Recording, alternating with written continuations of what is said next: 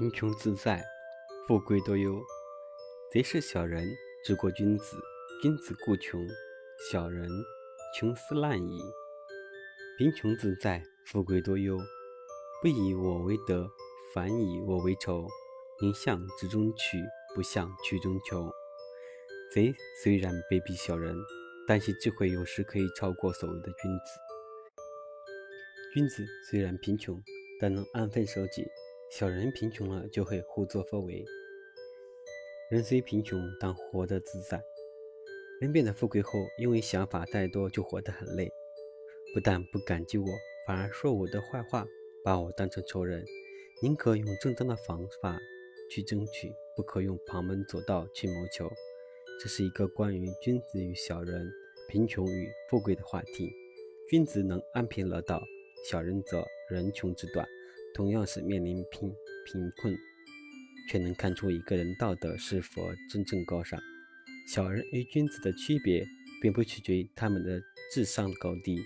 小人的才智未见得不如君子，只是没有高尚的道德做保障。一旦这些智慧用在邪路上，便会给人们带来很大的伤害。贫穷并不可怕，可怕的是不甘贫穷，并且为了摆脱它而做出种种。有违伦理、败坏道德的事情，追求富贵本来是一种光明正大的行为，但是如果利用是的是旁门左道，那么得来的富贵也就变质。对此，有道德、有气节的君子是不惜接受的。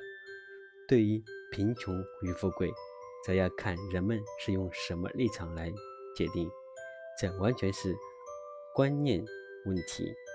例如安贫乐道的颜渊，一箪食，一瓢饮，在陋巷，人不堪其忧，回也不改，回也不改其乐。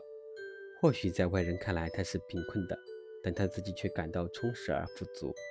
原因正是其心不为贫贫穷所累，精神充实，内心因而能能保安乐。所谓。穷贫穷自在，富贵多忧。贫穷有贫穷的好处，富贵也有富贵的烦恼。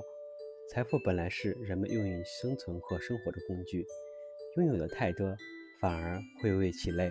生活生活的快乐、充实而有意义，是比任何财富都珍贵的。